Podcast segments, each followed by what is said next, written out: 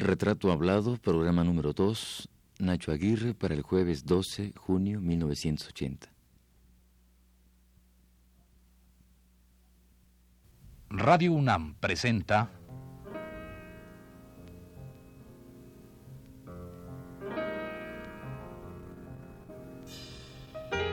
Retrato Hablado.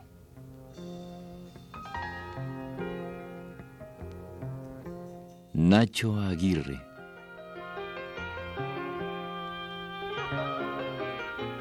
Un reportaje a cargo de Elvira García.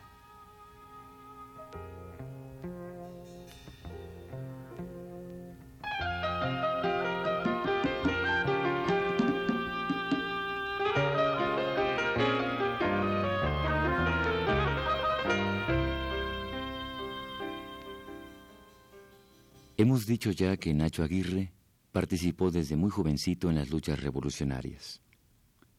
El antecedente de su padre, la situación injusta que muchas veces viven los obreros de las minas y todo el alboroto general que provocaba la bola, seguramente fueron hechos determinantes para que Nacho tomara parte en lo que parecía ser la formación de un México nuevo.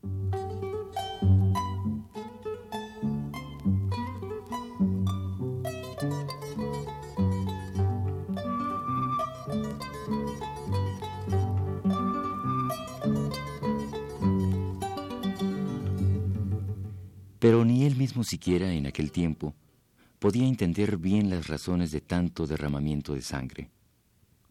¿Qué era realmente la Revolución Mexicana? ¿Cuáles fueron sus logros? ¿De qué sirvió la muerte de un millón de seres humanos? Estas preguntas no encontraron pronta respuesta en Nacho Aguirre. Tuvieron que pasar muchos años para definir el verdadero sentido de la lucha revolucionaria.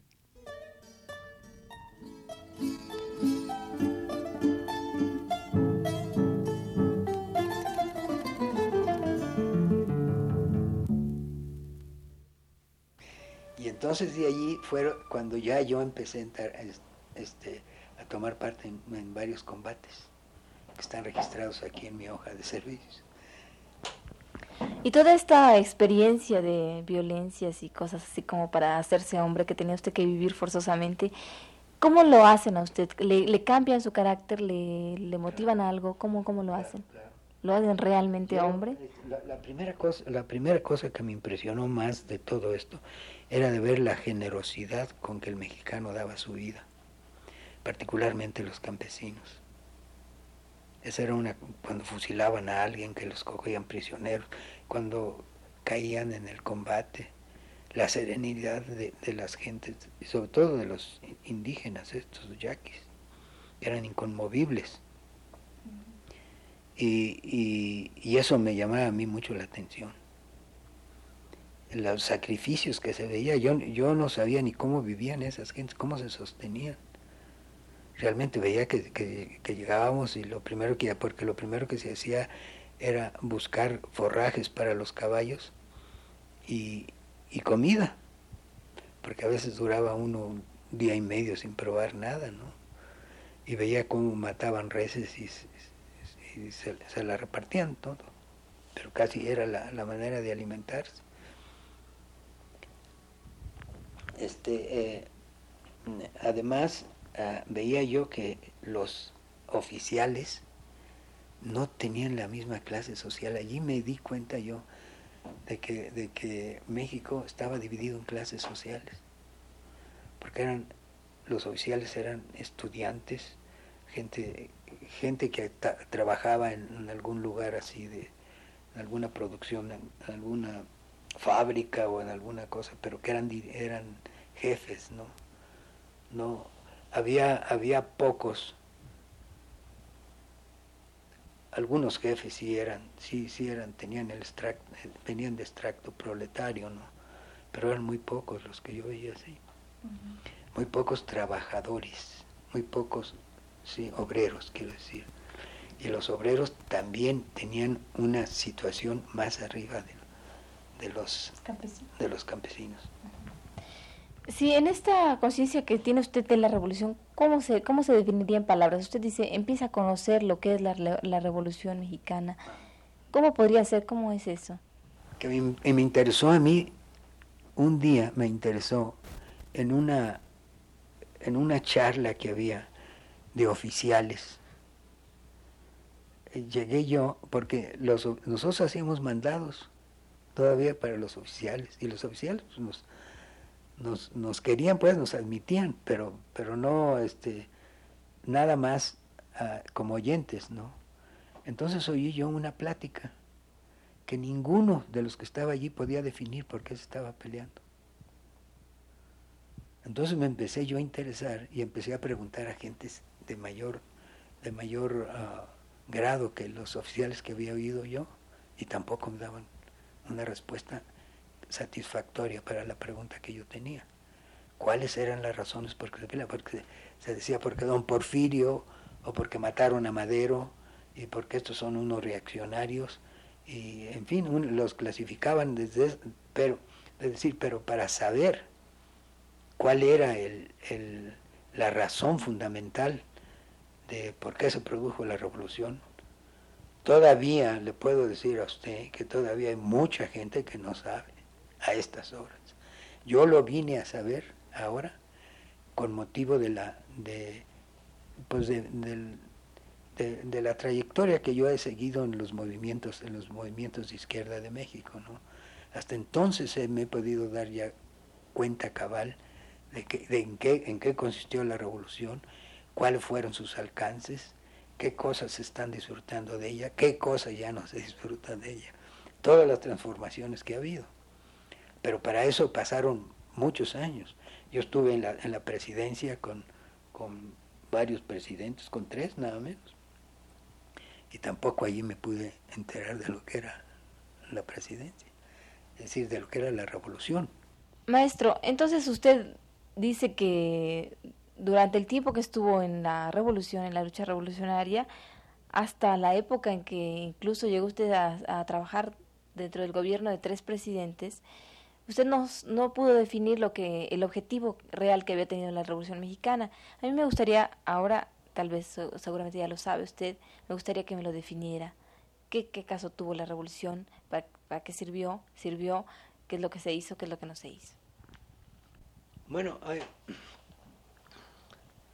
en la Revolución Mexicana hay como 12 capítulos, que no los tengo yo en la memoria, sí, pero son como 12 cosas fundamentales, que fue lo que le dio, es decir, mejor dicho, que fue el fruto del sacrificio que se quiso el pueblo de México para lograr que el triunfo de la revolución. Entre otras cosas, primero acabó con el, acabó con el, el, eh, el ejército federal. Segundo, despertó el problema de la tierra que sea el, el, problema de la tierra, el problema de la educación, el problema de la salud, todos, todas estas cosas que ahora, es decir, el interés por una, por, por llevar esas cosas desde el punto de vista científico. Todo lo que se estaba haciendo en esa época era, era, muy, era muy pobre científicamente, desde, el, desde la educación, las ciencias biológicas, las ciencias naturales, en fin, las ciencias naturales, todo, en fin, era, era la vida de México y además era una copia de Europa. La vida social, por ejemplo, era una copia, copia de Europa y lo que no era eso era un desecho, ¿no? Daba vergüenza que usted fuera, que tuviera ascendencia campesina o, obrera, como era. En fin, todo, con todo eso acabó la revolución. Es decir, puso las bases, por ejemplo, para la economía lo más que puso las bases para la economía con un con una uh, por eso le decía yo que era poco científico por cuando en 1924 25 calles forma el, el, Banco de México se hace no con, con la con las leyes económicas que correspondían a la época después de después de la Primera Guerra sino que se hizo con, basándose en las formas económicas del, del, porfiriato, se puede decir, ¿no? Con la, constitu luego, la constitución, Es otra cosa muy importante de la revolución, que todo eso quedó palmada en la, en la, en la constitución de 17, que ha venido sirviendo de base, pero a, determinada, a determinado momento, por presiones, por, presiones del, imperialismo, y del imperialismo, particularmente imperialismo americano, se torcieron todas estas todas las, cosas que de otra manera hubiera avanzado muchísimo más el país. Es decir, existía, se produjo una deuda, una deuda política hacia el pueblo de México, que la viene a, en parte, a mi manera de ver, en gran parte, pero no completa, la viene a resolver el general Cárdenas, la obra del general Cárdenas. Así es que la revolución tiene mucha importancia en México, es cierto, pero no la que se le da ahora. Es decir, es, decir, es demasiada la que se le quiere dar ahora. Es decir, es, no corresponde. Es decir, hay muchas cosas que están borradas de lo que la revolución pretendía, otras que no se han alcanzado y no se han alcanzado por, el sistema. Es decir, en 1917, en 1917 y 18, en Europa pasa el fenómeno de, la, de Rusia a convertirse en la Unión Soviética. Es decir, que hace por primera vez que el sistema capitalista ya no sea mundial, sino que está cortado. Hay otra cosa. Y entonces, en, lugar de ver a esas cosas, se siguió el sistema capitalista. Yo no sé si habría las condiciones, y creo que no las habría, eso es, eso es una creencia, pues, de, que en México, al mismo tiempo que hace su revolución, ah, hubiera podido dar un avance todavía mucho más grande, creo. Pero de todas maneras se hizo algo que de otra forma no se hubiera logrado. Entonces la revolución sí tiene su importancia. Tiene su importancia que todavía para, es decir, para, para muchas cosas políticas, se habla de que la revolución, que la revolución mexicana, que viene de la revolución mexicana, que lo usan, la usan, usan el, el concepto.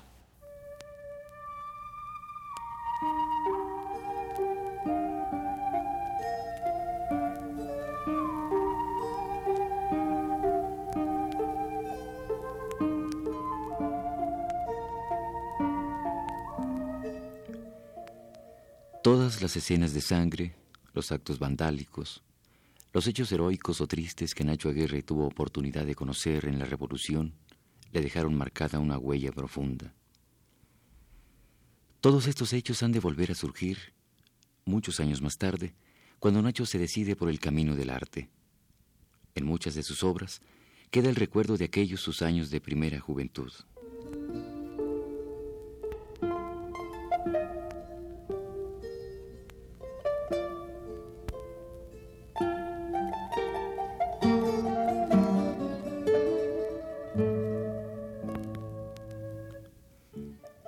Como determinante en la vida de Nacho, es esta la que le imprime a su conciencia un sentido crítico de las leyes y la política, sentido que le ha de acompañar hasta el presente.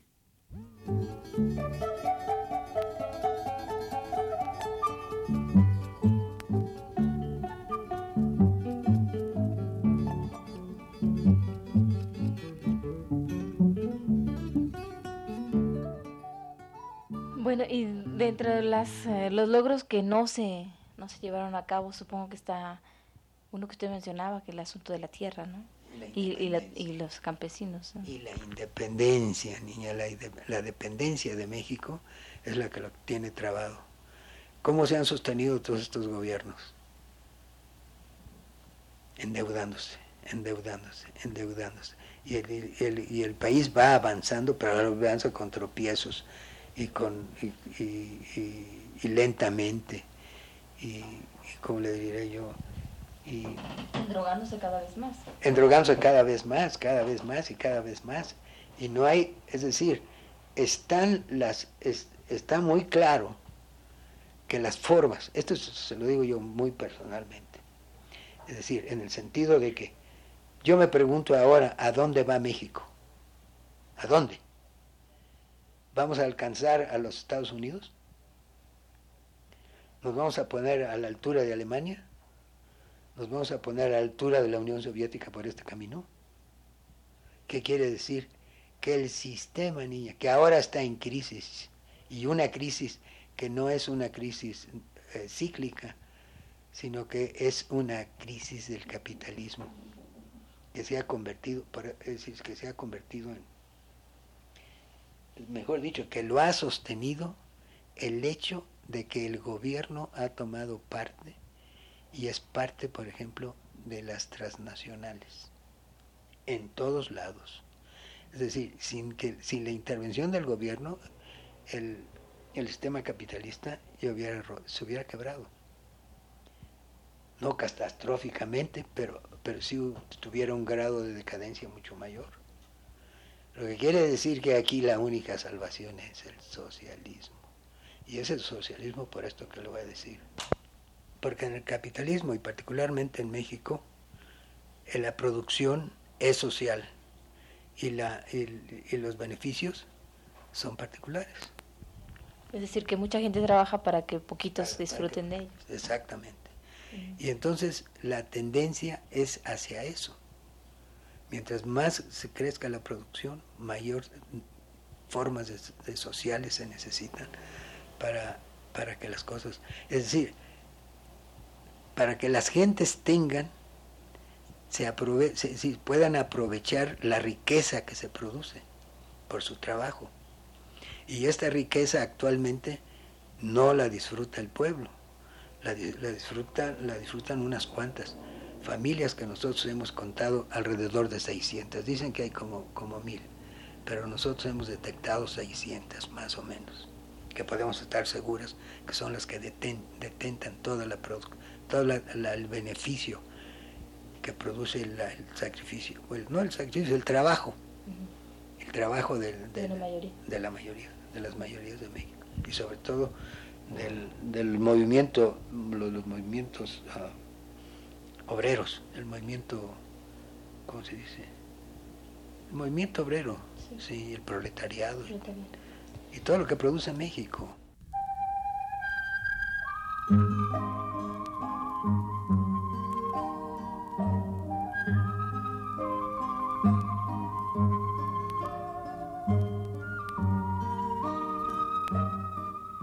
Gran parte de su vida ha de pasar cerca de aquellos que hacen la política o determinan las normas a seguir en un país.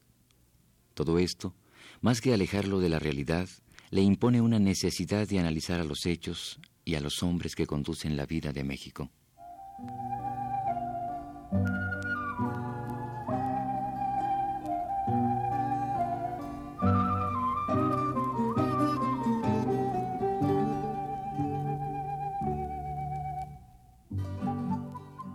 Usted mencionaba cuando hablaba de la Revolución Mexicana, un poco mencionaba que, que Villa, por ejemplo, no, no tenía en sus manos, podía tener en sus manos eh, el país, pero no sabía qué hacer con él.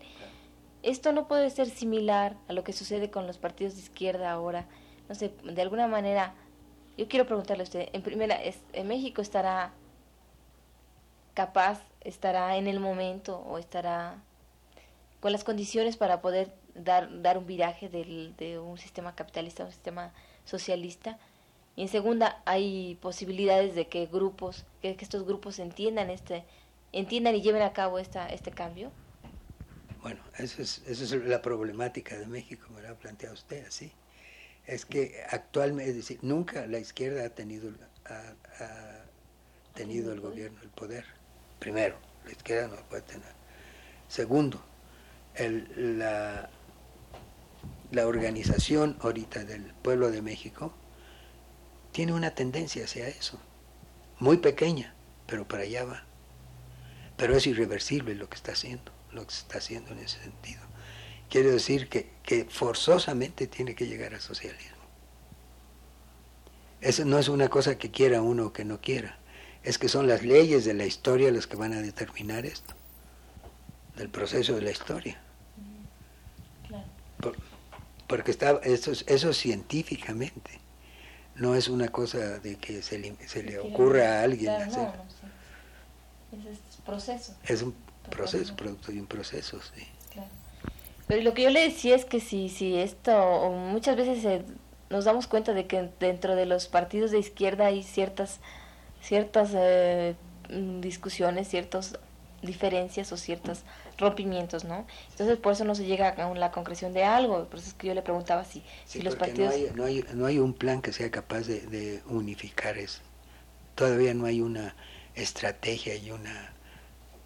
Es decir, un plan un plan a, largo plazo y a corto plazo, que son los dos planes que se hacen, me imagino yo, para, la, para empezar a formar una revolución. Que, las contradicciones que actuales, por ejemplo, que las contradicciones se agudicen más.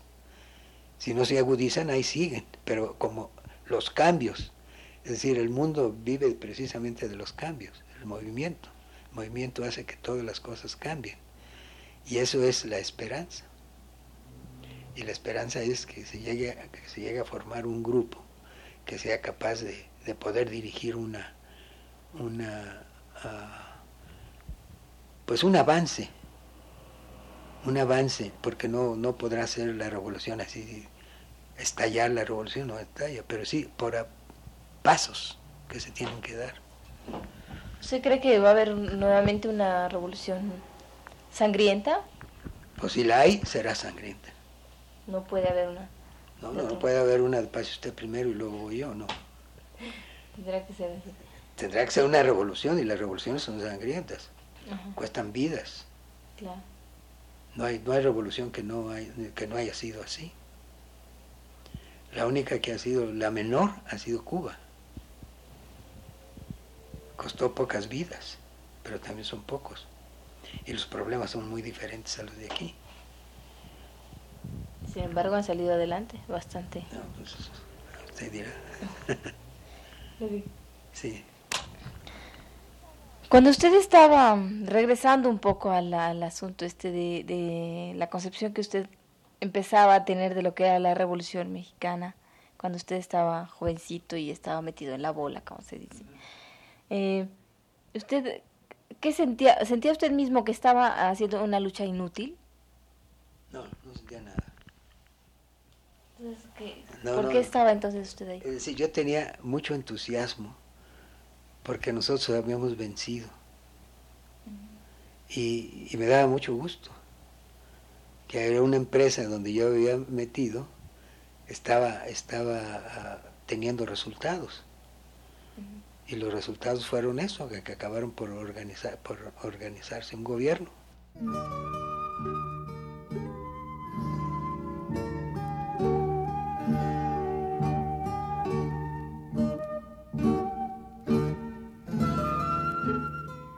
Esta fue la segunda parte del programa sobre Nacho Aguirre. Le invitamos a escuchar la tercera el próximo jueves a las 10 de la noche.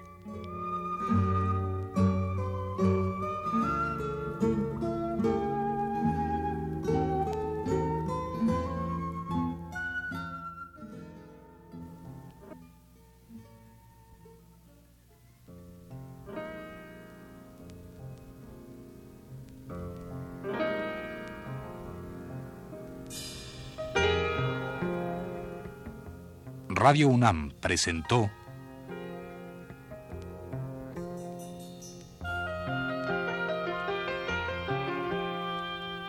Retrato Hablado. Nacho Aguirre.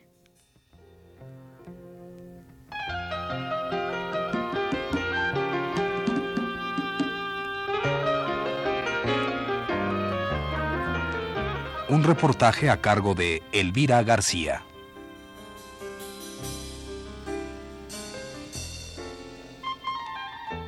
Conducción técnica a cargo de Manuel Estrada, en la voz de Fernando Betancourt.